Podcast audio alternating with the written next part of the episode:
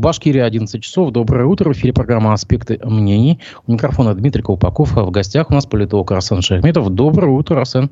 Всем привет.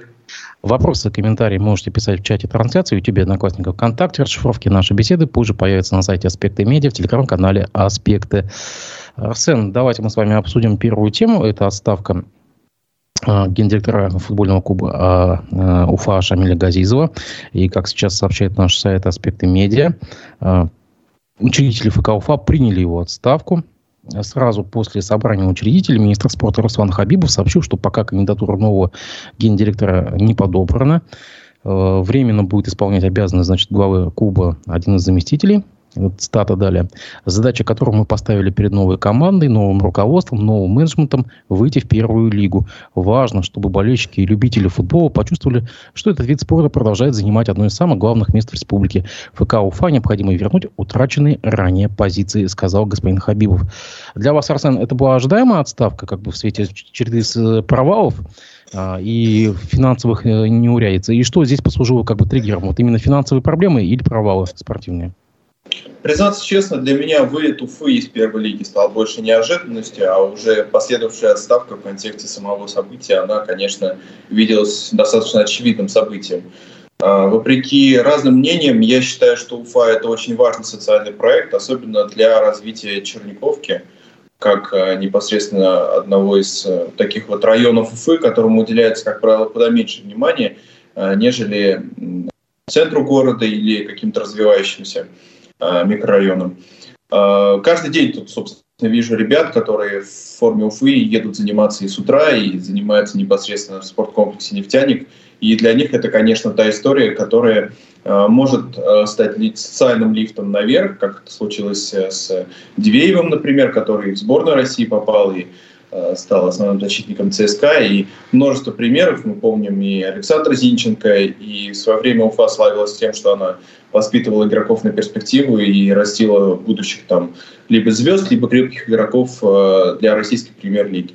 Вот, поэтому в качестве такого социального лифта, как драйвера развития одного из э, районов Уфы, Черниковки, как эм, такой социальный лифт и вообще бренд города, благодаря которому, в принципе, в том числе и попаданию в Лигу Европы, Уфу стали знать и в Европе.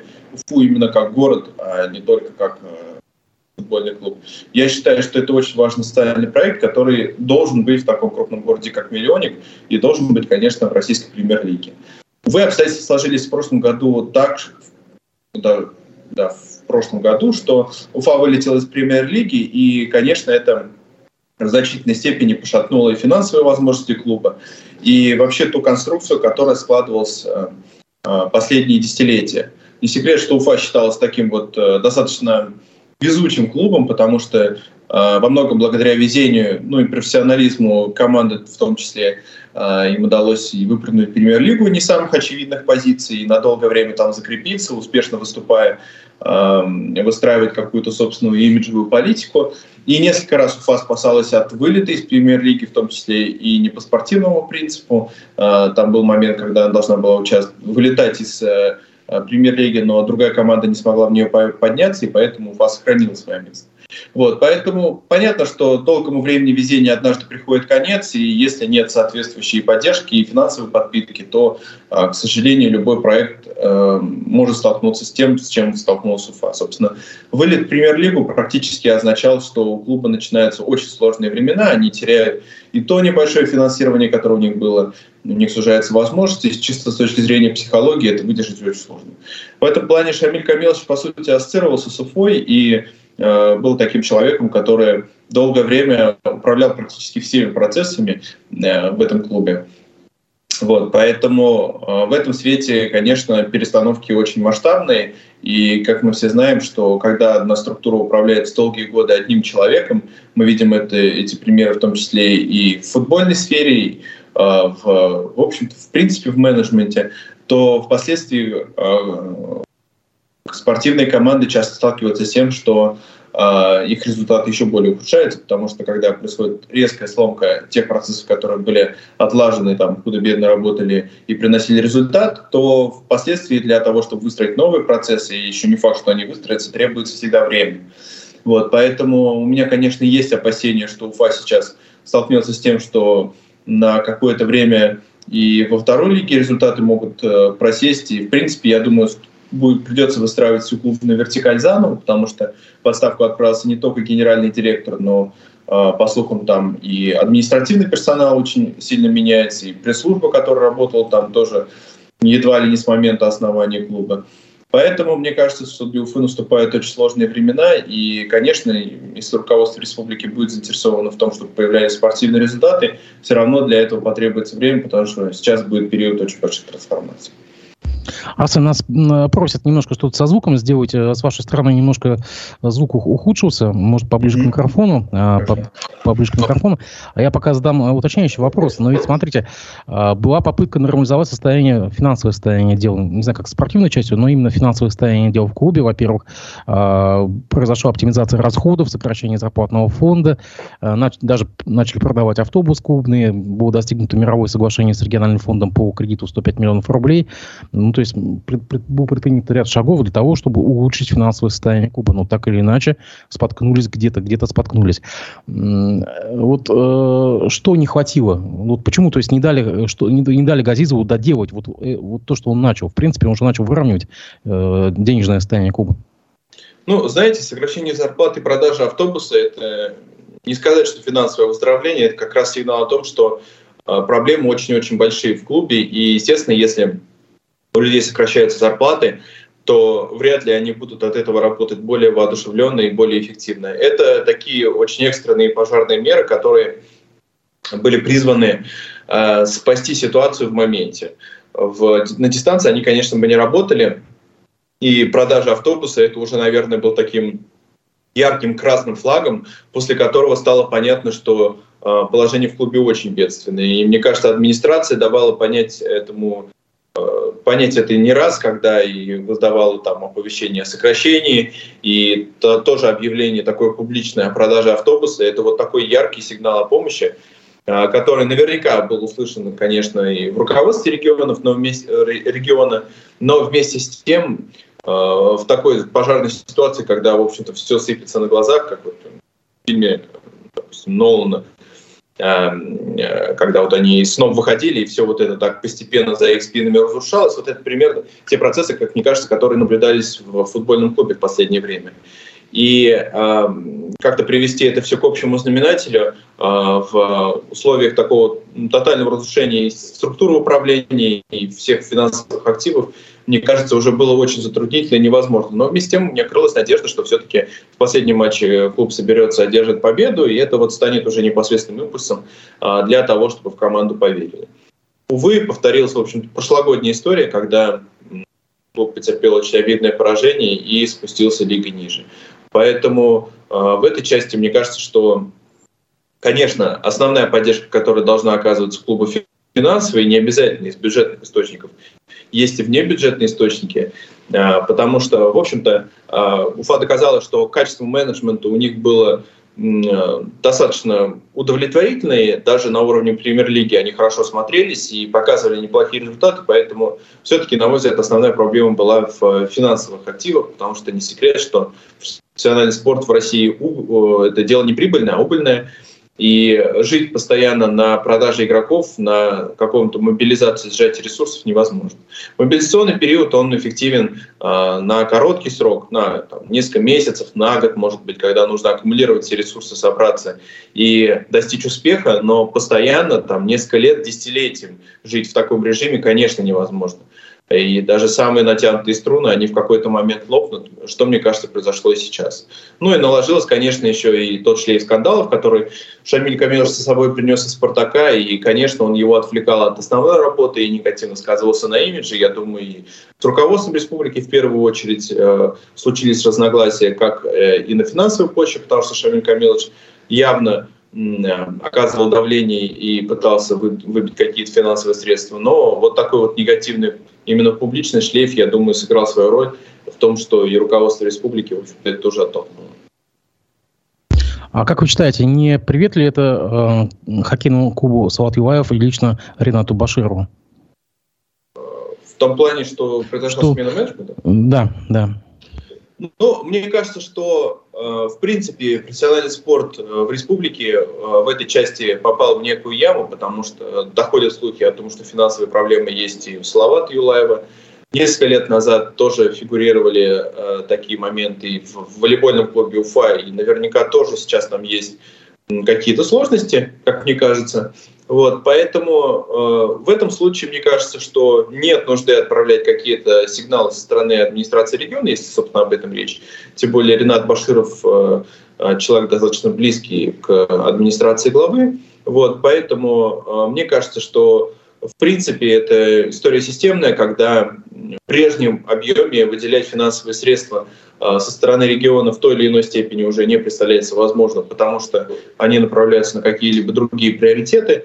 А те внебюджетные источники финансирования, как, как там, БСК или э, Башнефть, Роснефть э, в отношении Салавата Юлаева, э, конечно, и э, тоже в нынешней ситуации не могут э, побаловать таким изобилием, хотя в отношении некоторых клубов они это делают. Но, возможно, здесь стоит искать и э, на уровне личных взаимоотношений, потому что мы понимаем, что э, если бы э, был вот такой действительно фокус внимания и серьезный интерес, то я думаю, что с потенциальными инвесторами и с небюджетными фондами тоже бы разговаривали для того, чтобы э, оказывалась поддержка хотя бы на уровне того, чтобы не поднимать вопросы выживания. Когда нужно, деньги всегда находятся. Ну что ж, надеюсь, там все будет хорошо. А между тем, активистка Алла Яковлева, если вы помните такую по скандалу с Шатар Руставеля, а, вместе с своим единомышленником пришла вчера в Белый дом и принесла в здание правительства кишки, а, самые натуральные кишки то есть мясопродукты. Она пояснила, что в 2020 году глава Республики Ради Хайбиров, э, посещая строительную площадку на Руставеле, сказал, что будете со мной воевать, кишку порвете. Э, но, однако, проблемы там до, до сих пор вроде как продолжаются. Вроде, насколько я знаю, про квартал все-таки будет э, застраиваться. Это такой возврат, обмен колкостями, то есть возврат вот, вот этой реплики, то есть как бы напоминание господину Хабирову, что не, как бы не все он выполняет, или что, как бы, или такой троллинг политический. Ну, это зависит от того, была порвана кишка в этой банке или нет, собственно.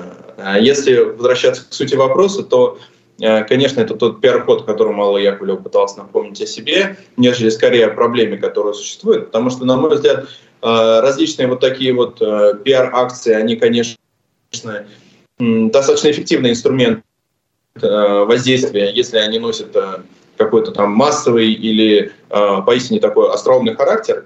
Но если это вот ну, подобные э, выходки, другим словом я их не могу назвать, которые забудутся, собственно, уже на следующий день, то скорее это попытка привлечь внимание к своей конкретной персоне, нежели к проблеме. Потому что действительно, если проблема существует, инструментов для того, чтобы ее решить, э, достаточно много и решать, в общем-то, в серьезном ключе, а не путем эм, принесения э, на проходной администрации главы какую-то баночку с внутренними органами.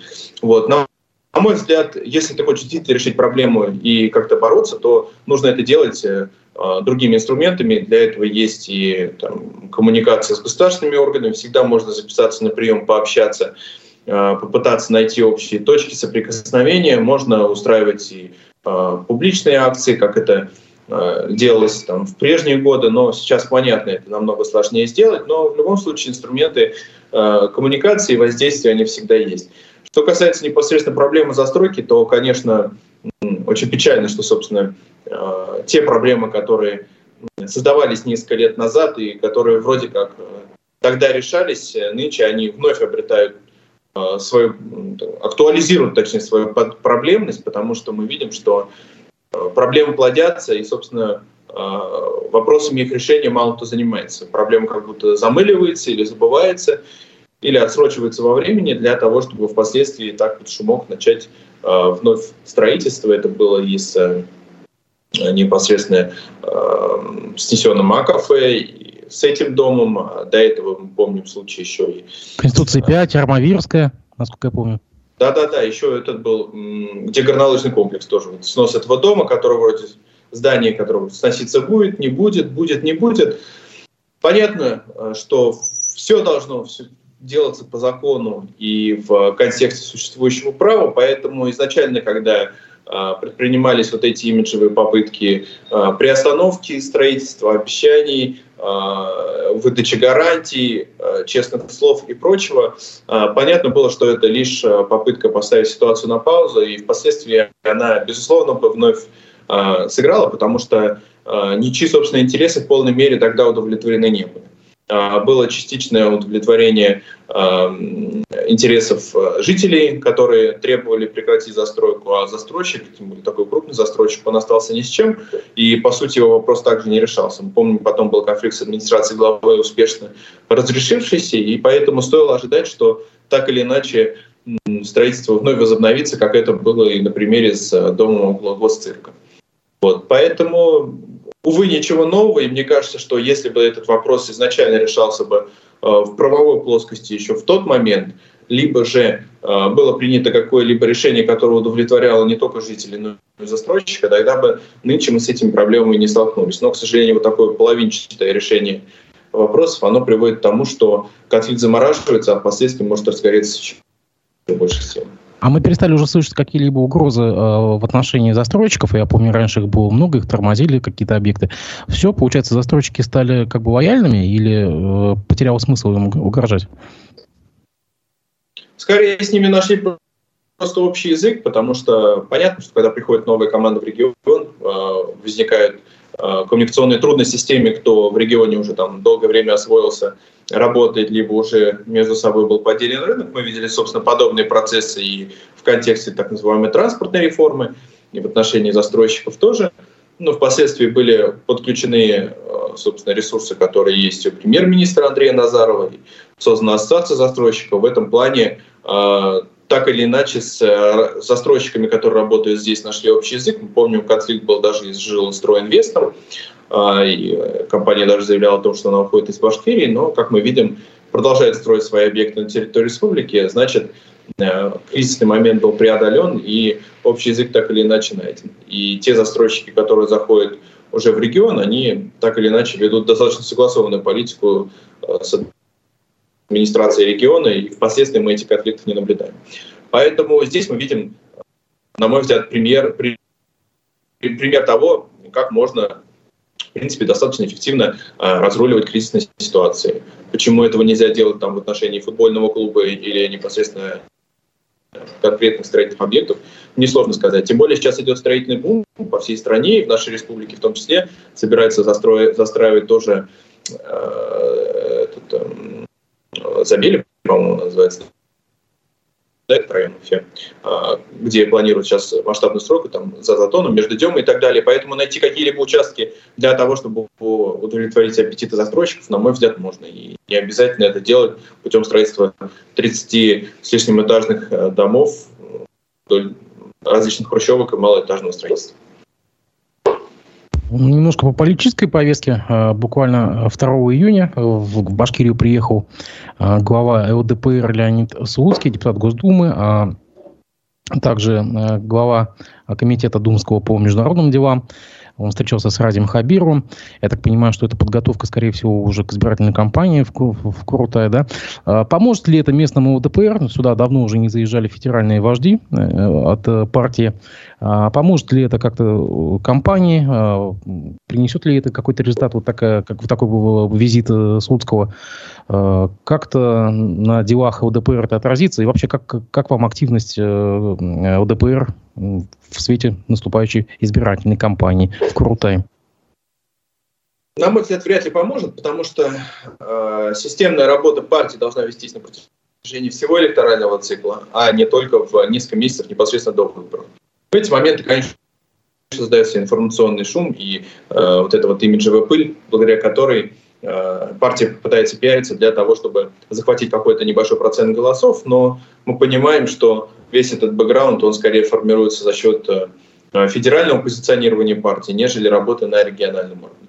Что касается местной ячейки ЛДПР, то про нее мы, в общем-то, не знаем практически ничего даже в профессиональной среде, э, потому что она себя, по сути-то, никак не проявляет, и э, какую она деятельность осуществляет, в каких проектах она участвует, мы ничего не знаем. Поэтому, скорее всего, если партия так активно не э, продвигает себя на региональном уровне, либо же не доказывает что-либо какими-то конкретными делами, то очевидно, что ну, де-факто работа вряд ли какая-то ведется. А, собственно, тогда с чего у них должны появляться политические очки в регионе, большой вопрос.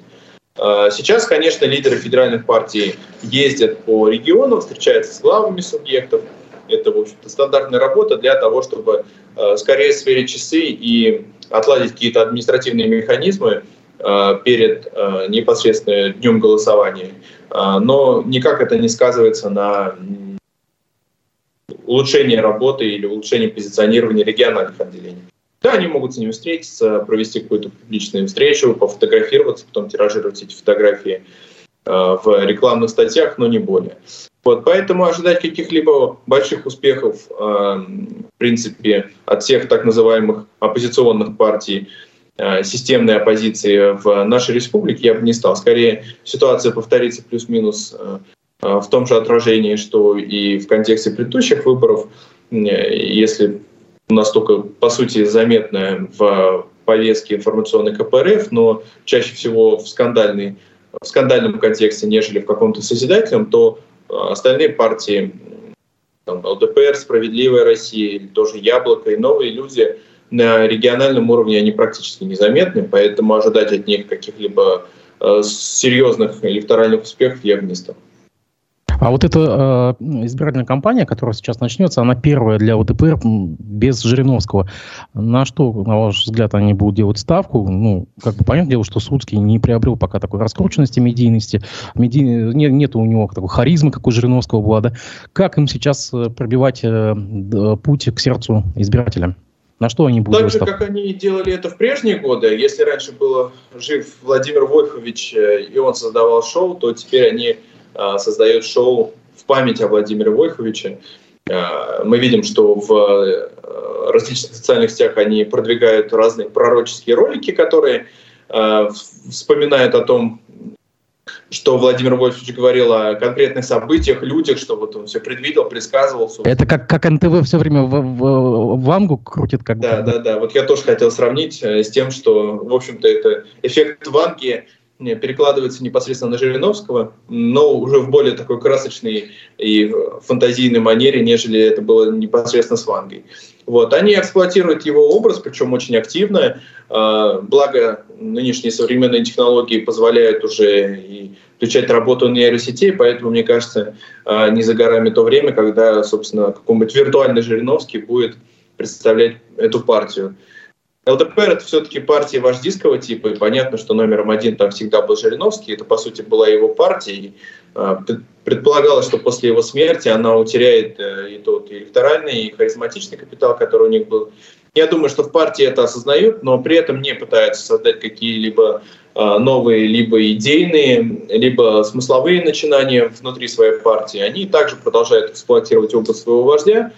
Э, когда-то на этом погорела спустя 70 лет и коммунистическая партия, когда, собственно, она опиралась на...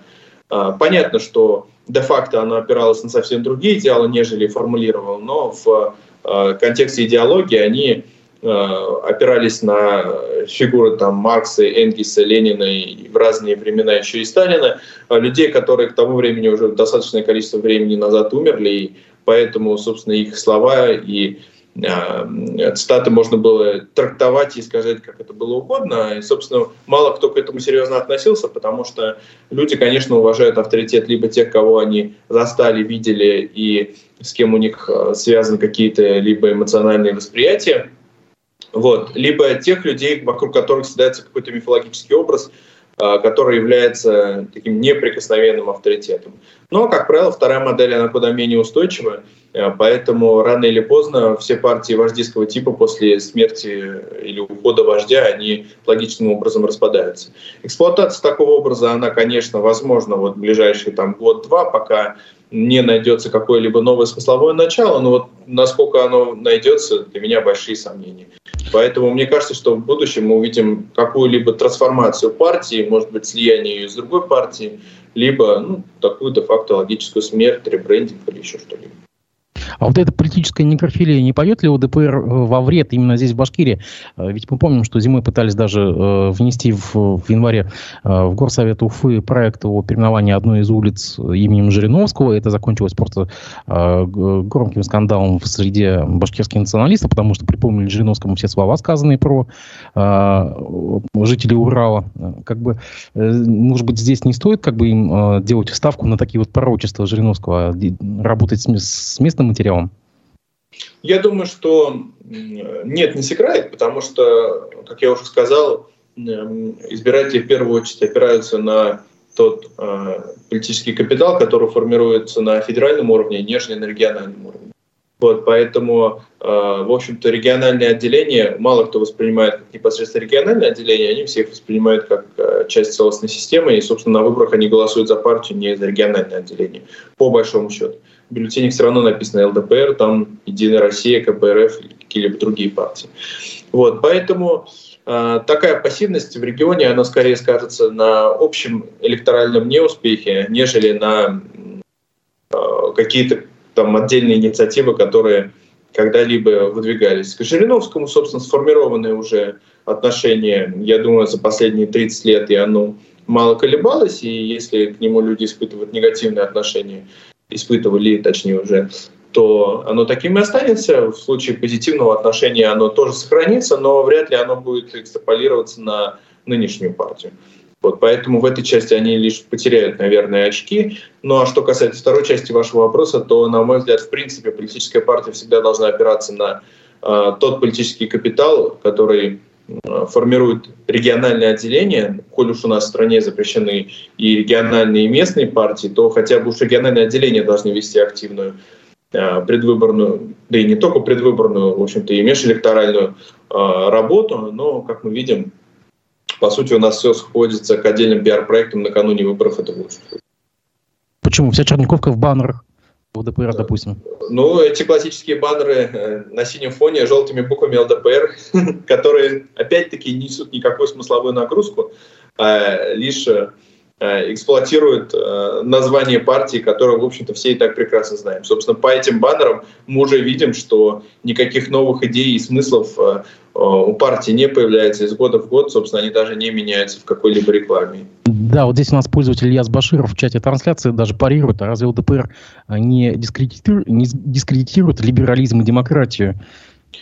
Вы знаете, э, я прекрасно помню, что больше 10 лет назад, еще до Болотной площади, партия, по-моему, перед выборами то ли восьмого года, то ли непосредственно, может быть, да, парламентскими выборами следующими, они отказались от расшифровки своей аббревиатуры, сказали, что теперь у нас просто бренд ЛДПР, мы никакие не либеральные, не демократические. Но понятно, что в общественном сознании э, происходит расшифровка этой партии по э, старым лекалам, и, э, на мой взгляд, партия не то, чтобы даже дискредитирует либерально-демократические ценности, она, собственно, от них э, также и активно открещивалась все эти годы. Там, Жириновский сколько раз проходился и по либералам, и по демократам, и по всем своим политическим оппонентам. Поэтому мне кажется, что даже э, название партии это уже один большой э, такой оксюмарон, э, который высмеивал все, что, собственно, и в идейном плане вынашивалось, и лидером партии, и самой партии, и то, что транслировалось в публичное пространство, и те идеи, которые стояли, в общем-то, у истоков этого партийного. Да еще в, в сине-желтых тонах еще. Ну, да. А, между тем, Башкирский риском КПРФ опрошивался с критикой на своих членов, которые принимали участие в сходах в Заурале, где, напомню, что буквально этой весной прошли а, такие протестные акции против а, добычи золота. А, скажи, скажите, пожалуйста, вот не, не станет ли это Э, не пойдет ли это во вред коммунистам, как бы не отсечет ли э, электорат в Заурале, поскольку как бы, партия публично отреклась от лидеров общественного мнения, э, членов партии именно в Заурале, да, Баймакский район, там, Учелинский район, не выстрелили ли они себе в ногу таким образом?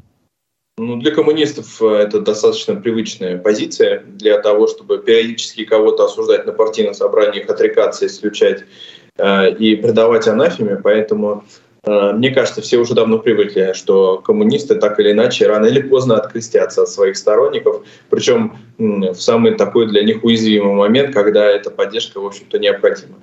Понятно, что вот это уже как раз часть предвыборной кампании, и э, КПРФ не хочется, не хочется ссориться с, и с администрацией региона, и, собственно, позиционировать себя как партию, там, члены или сторонники которой причастны к каким-либо протестным активностям в условиях, когда это протестная активность практически там, де-факто запрещена или невозможна на территории страны. А, вот. А, поэтому в этой части КПРФ э, поступает достаточно прагматично, учитывая то, что основной ее избиратель, конечно, не люди, не народ, а административные структуры и региональном, и на федеральном уровне. Вот. В этой части партия поступает достаточно прагматично. Э, с точки зрения именно их электоральной популярности, то вряд ли именно в Заурале они рассчитывают на то, что их результаты могут как-то упасть. В общем-то, э, мы понимаем, что показатели партии будут формироваться не только в этом регионе, но и в других регионах, и какого-либо публичного э, урона они от этой истории не понесут, поэтому в этой части я думаю, что непосредственно на конкретных результатах это слабо отразится. Но с точки зрения поддержки своих сторонников э, и таких морально-этических ориентиров партии, конечно, это достаточно говорящая история, которая, впрочем, уже не раз возникала в контексте последних лет, и сюрпризом она не стала. А, здесь некоторые наблюдатели даже обвинили КПРФ в том, что они сливают протесты ради увеличения количества мандатов в будущем э, созыве. Согласны ли вы с этим? Ну, собственно, это то, о чем я и сказал, что партия начала свою электоральную кампанию и активно играет на интересы своего основного избирателя. Да. А между тем, Московская конференция «Единой России» предложила выдвинуть мэра, э, выдвинуть мэра Москвы Сергея Собянина на выборы главы столицы. А вот КПРФ, как ранее сообщали ведомости, хочет выдвинуть депутатом, Мосгор, э, депутата Мосгордумы Леонида Зюганова, это внука э, нынешнего главы КПРФ, на пост мэра Москвы. У нас тут депутат Хафизов, кстати, был недавно в эфире. Он даже, ну, коммунист, э, он даже привел пример, ну вот смотрите, а ведь в США ведь целые есть политические династии, там, э, как бы, а почему бы у нас не, не может появиться такая традиция? Может ли это стать действительно началом так, такой политической династии? И как вы оцениваете шансы Леонида Зюганова? К политическим династиям я, кстати, отношусь э, прекрасно. А, даже история Уфы знает такую политическую династию в виде Аксаковых, а, потому что мы помним, что а, один из Аксаковых был и губернатором Уфимской губернии, и, собственно, большое количество Аксаковых выступали и меценатами, и публицистами и на федеральном уровне, в том числе и один из сыновей Сергея Тимофеевича Аксакова, будучи сначала там, опальным публицистом, впоследствии он активно участвовал и в Крымской войне, а, и непосредственно в движении освобождения Сербии и Болгарии от э, турецкого османского ига.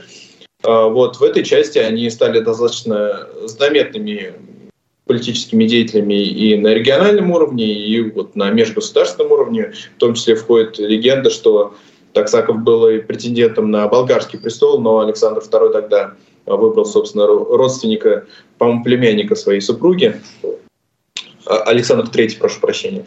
Вот, поэтому в этой части политические династии, они могут стать, собственно, и таким достаточно узнаваемым и позитивным явлением для региона и для страны, потому что это люди, которые э, соединяют в себе и властные ресурсы, и финансовые ресурсы для того, чтобы выступать и крупными меценатами. И мы видим, э, какая добрая память об Аксаковых Уфе. Тут и э, дом Аксакова, и театр оперы и балета. Это, в общем-то, тоже то здание, средства на которое собирались память об Аксакове. И Собфюшкина аллея, и вообще множество парков, собственно, основывались именно в то время. Что касается непосредственно Леонида Зюганова, то здесь мы видим тоже пример очередной вождистской партии э, в отношении КПРФ, чтобы, как говорится, мы не пытались построить, все равно получается КПСС. Но вот э, партия вождистского типа теперь, очевидно, будет передана внуку э, Зюганова. Здесь происходит постепенно некий такой трансфер власти. И понятно, что Зюганову-старшему рано или поздно надо было бы уходить от власти, но мы видим, что, в общем-то, на федеральном уровне э, уже в начале нулевых закрепились э, тренды э, такого застоя, то есть понятно, что президенту страны очень выгодна ситуация, когда одни и те же фигуры, понятные, известные ему персонажи составляют ему некую политическую конкуренцию, и в этой, в этой ситуации э, политическая наша электоральная система, она как бы законсервировалась, и одни и те же годы, по сути, мы видим конкуренцию за распределение мест между одними и теми же партиями и их лидерами. Поэтому тоже понятный управляемый трансфер власти внутри одной партии, он выгоден и администрации президента, он выгоден, собственно, и лидеру партии, потому что в той или иной мере он остается так или иначе влиятельным персонажем и не происходит каких-либо значительных, а, в том числе имущественно-финансовых перетрубаций внутри самого, а, самого внутри партийного отделения. Поэтому здесь я думаю, что мы увидим историю с Зюгановым-младшим достаточно на продолжительное время, по крайней мере, пока сохраняется текущая политическая конфигурация в стране. Впоследствии, конечно, могут наступить перетрубации, в том числе и также в контексте там, идейных изменений коммунистической партии, самое, потому что понятно, что рано или поздно э, придет, но оно уже, в общем-то, приходит в зрелом возрасте, поколение, которое уже не жило при Советском Союзе и к коммунистическим идеям относится либо излишне романтично, э, либо достаточно негативно, поэтому так или иначе идейная перестройка партии, если даже не структурная, она в контексте ближайших десятилетий, я думаю, случится. Но на сегодняшний день выбран такой промежуточный согласованный вариант в виде Зюганова внука, который впоследствии, видимо, э, станет э, наследником того культа личности Зюганова, который был сформирован в партии. Вот насколько он его осилит, это большой вопрос, потому что мы знаем, что э, в вождийских структурах тот руководитель, который приходит на смену, особенно если он имеет какие-то либо родственные связи, он не в состоянии перенести на себя тот э, репутационный капитал, который был у его предшественника, и в этой связи, конечно, структура начинает рушиться, потому что вот. отношения совсем Вот да, у меня тоже возник сейчас такой вопрос, пришел в голову, а вот э, такие политические динозавры, главы рескомов э, в регионах, они готовы будут присягнуть, допустим, внуку Зюганова? Я думаю, что э, дабы сохранить свои позиции, они, в общем-то, пойдут на любую лояльность, поэтому в этом, в этом отношении беспокоиться невозможно. Куда, э, я думаю, большую оппозицию он может встретить в лице фигур, которые думали, что они станут последующими сменщиками, которые располагались уже непосредственно в федеральном ядре партии, и которые не получили э, тот долгожданный мандат, который они ожидали ну, уже практически десятилетиями. Вот, поэтому там, я думаю, что он встретит достаточно сильное неприятие своей фигуры, э, тем более, что его все равно будут мерить по лекалам Зюганова-старшего э, и относиться к нему, ну, если не достаточно снисходительно, то, по крайней мере, ожидать всякий раз его какую-нибудь очередную ошибку для того, чтобы воспользоваться ситуацией. Ну, а кто это может быть? Ющенко, там, не знаю, Грудинин? Кто? Мне кажется, что это больше надо искать в ряду прежних аксакалов, но понятно, что они тоже уходят постепенно в тень, и э, из тех, кто сейчас э, сформировал больший политический капитал, это, конечно, в меньшей степени Грудинин, потому что сейчас он слабо воспринимается э, в администрации президента, но, на мой взгляд, это скорее э, те такие крупные бизнесмены-предприниматели, которые являются некими такими меценатами партии, и, естественно, они будут высказывать свои интересы, и в случае политических промахов э, Ющенко-Внукова они будут, конечно, активно акцентировать на это внимание и будут всячески стараться э, для того, чтобы продвигать свои непосредственные интересы. Меньше чем через месяц исполнится три года общероссийскому голосованию по вопросу одобрения изменений в Конституцию Российской Федерации. Э, так называемое голосование на пеньках. Наблюдатели говорят, что э, делятся как бы ощущениями, что из всех принятых поправок работает только обнуляющая. На ваш взгляд, а какие-то остальные поправки выстрелили или все-таки все гу- гу- глухо? Потому что, насколько я помню, там была поправка за экологию, поправка там за детей, э, что дети там в приоритете и так далее. Что-нибудь из этого работает, из этого набора? Ну, я не соглашусь, работает в принципе достаточно много, и вся та палитра, которая может быть, не очень активно публично позиционировалась, но при этом осознавалась как основные изменения в э, Конституцию. Э, э, на мой взгляд, они вносились не случайно, и именно для того, чтобы сейчас получить свое развитие.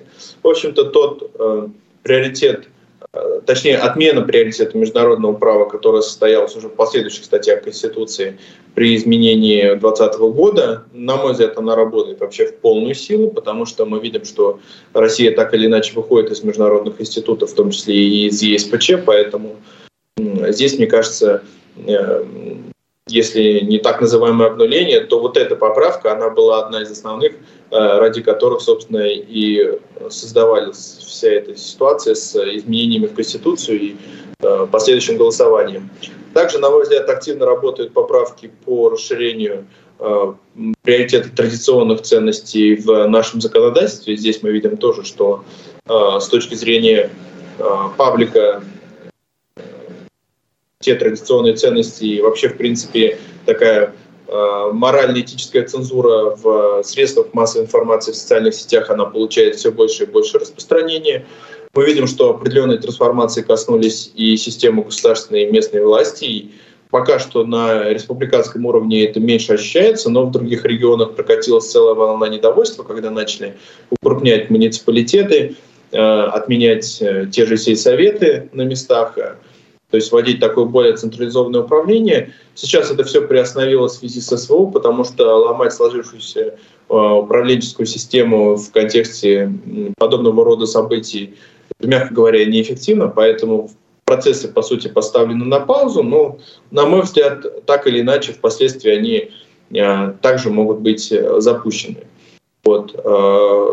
В значительной мере усилилось, понятно, что и давление на общественных активистов, и на СМИ, а, и в целом это все тоже было а, понятно и с контекста тех поправок, которые принимались, потому что э, там, в общем-то, достаточно значительно расширялись и полномочия федеральной власти, и э, понятно стало, что акцент делается на повышение управляемости в том виде, в котором видит это федеральное руководство. То есть это как в народе называют, закручивание гаек и э, укрепление вертикали.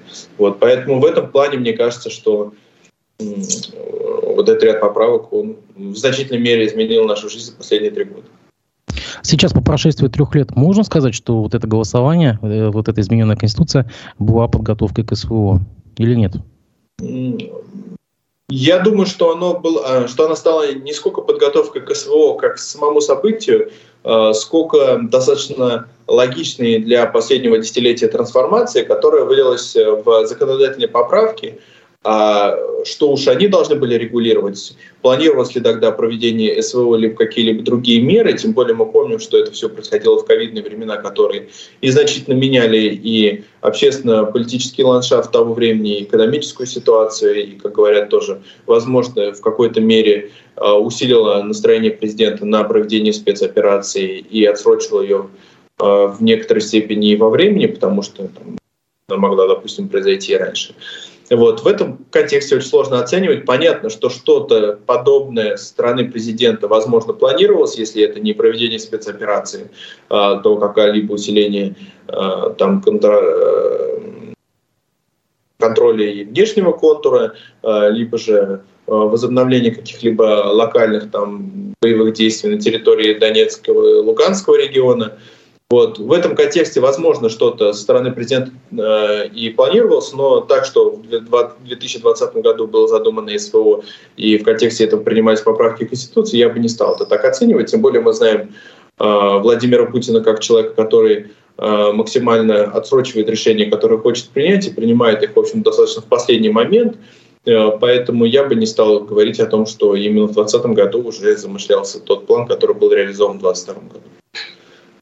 Ну, если уже заговорили об СВО, тогда э, вспомним депутата Госдумы Константина Затулина, который неделю назад э, допустил достаточно такие э, интересные высказывания за которые сейчас, видимо, поплатится. На «Единая Россия» хочет придать анафеме своего члена э, за вот эти высказывания. Э, а сам Затулин сказ, сказал, что его слова о недостигнутых целях СВО в Украине выдергивают из контекста, цитируют, что нравится, не соблюдая целостности изложения. На ваш взгляд, Затулин пытается отыграть назад, и вообще вот, вот этот э, его спич о недостигнутых целях СВО, это был душевный порыв или все-таки э, согласованное с партией э, как какое-то высказывание? Ну, очевидно, что оно не было согласовано с партией. Сейчас он, в общем-то, говорит уже языком адвокатов, это все понятно. А, на мой взгляд, это было можно это, конечно, отнести к душевному порыву, но это те эксцессы, так скажем, которые так или иначе будут появляться в э, последнее время, потому что мне кажется, что э, общественность и, э, с одной стороны, утрачивает некий интерес непосредственно к спецоперации, потому что не понимает, э, насколько затяжной этот процесс, какие реально цели, задачи стоят и э, что будет э, являться выполнением этих целей. Во-вторых, наступает уже, естественно, усталость, потому что Э, подобного рода э, специальные операции, как правило, не могут длиться там, больше одного, двух, максимум, может, трех лет. Вот, поэтому, естественно, сейчас уже, э, по сути, мы оцениваем это как событие, которое длится ну, практически полтора года, и, естественно, спад интереса и усталость от этого события, в общем-то, жизни в самом мобилизационном режиме, оно наблюдается. Ну и на фоне, в принципе, отсутствия каких-либо значительных успехов, а, постоянного а, недовольства принимаемыми э, решениями там, стороны Минобороны или каких-либо других структур, а, и, собственно, то, тех постоянного шлейфа скандала, критики, которая наблюдается и в том числе и в блогерской среде, Э, люди, конечно, понимают, что э, вокруг всего этого происходит что-то не то, а, и э, вот эта постоянная критика, она формирует соответствующее настроение. Депутат — это тот человек, который должен представлять своих избирателей и артикулировать их позиции, поэтому, на мой взгляд, с одной стороны, он высказал возможно, то, что он сам считает, но, с другой стороны, он и, э, отразил некое время, некое мнение общественности, которое действительно присутствует в нашем социуме. Поэтому в этом контексте понятно, что определенные политические последствия для этого высказывания должны наступить, и я думаю, что они наступят Э, но не прямо сейчас возможно, но в контексте, допустим, следующих выборов. Но ведь Затулин не первый. Мы видели, ну, что некоторые политологи, пропагандисты, какие-то лояльные эксперты в, эфирах федеральных телеканалов достаточно неоднозначную реакцию, э, неоднозначную позицию занимали, то есть у них были какие-то странные высказывания, даже на грани панических. Может быть, какой-то уже новый тренд? Определенный тренд складывается, безусловно, но э, здесь нужно понимать, что, в принципе, э, для человека, который изучает историю, эти процессы не новы, потому что практически то же самое мы наблюдали в контексте Первой мировой войны, когда в нее входили тоже с таким э, глобальным патриотическим подъемом. Кстати, в канун русско-японской то же самое было э, с такими э, очень боевыми настроениями, что э, быстро, молниеносно, одержим необходимую нам победу, э, накажем всех врагов и лишь там, увеличим свой политический капитал и свое могущество. Э, такого рода патриотический угар, как его называют, он достаточно быстро проходит, особенно он быстро проходит, когда э, сталкивается с первыми неудачами, и он сменяется, с одной стороны, отрезвлением, а с другой стороны, обострением того шлейфа проблем, который и без того существовал, и как раз его пытались скрыть проведением э, какой-либо такой э, маленькой победоносной войны. Собственно, общество так или иначе все равно сейчас наблюдает, пусть и замедлившийся, но рост цен в контексте последнего года. Они осознают, что их экономическая ситуация не улучшается, что каких-либо видимых успехов нет, а вроде как постепенно и ситуация в международной сфере и, собственно, их возможности и возможности, самое главное, их детей – так или иначе схлопываются, потому что уже нет того той свободы там и путешествий по миру, а нет того обилия выбора и в э, сфере там, бытовой техники и, в общем-то, потребительских товаров. Люди так или иначе э, привыкли смотреть и зарубежные фильмы, и пользоваться какими-то известными узнаваемыми брендами, которых мы сейчас не видим на полках магазинов. Я, например, из поколения 90-х, поэтому я всякий раз даже не употребляю газированные напитки в большой мере, э, прихожу в магазин или э, и не вижу там на полках Кока-Колы или проезжая мимо Макдональдса и вижу там надпись «Вкусная точка», для меня это, конечно, является таким э, достаточно достаточно удручающим обстоятельством, несмотря на то, что я не являлся активным там, посетителем этих там, ресторанов или потребителем этих напитков, но вместе с это для меня те неотъемлемые части моей реальности и моего мира, без которых я, конечно, ощущаю себя дискомфортно. Вот, поэтому в этой связи, конечно, наступает определенная усталость, э, возникают какие-либо ожидания, которые всякий раз не оправдываются, вот, и поэтому люди начинают э, искать ответы, искать э, причины, почему так или иначе это складывается, и поэтому, естественно, доля критики, она растет и будет расти в ближайшее время. Что ж, будем наблюдать. Спасибо большое за то, что вы нашли время выйти в эфир. Я благодарю вас. Я надеюсь, что мы с вами еще увидимся. Дорогие друзья, напоминаю, что расшифровку нашей беседы вы сможете найти на сайте Аспекты Медиа, в телеграм-канале Аспекты. Видеозапись полностью будет выложена в аккаунтах YouTube, Одноклассниках и ВКонтакте. Всего доброго. До свидания. Всем хорошего лета.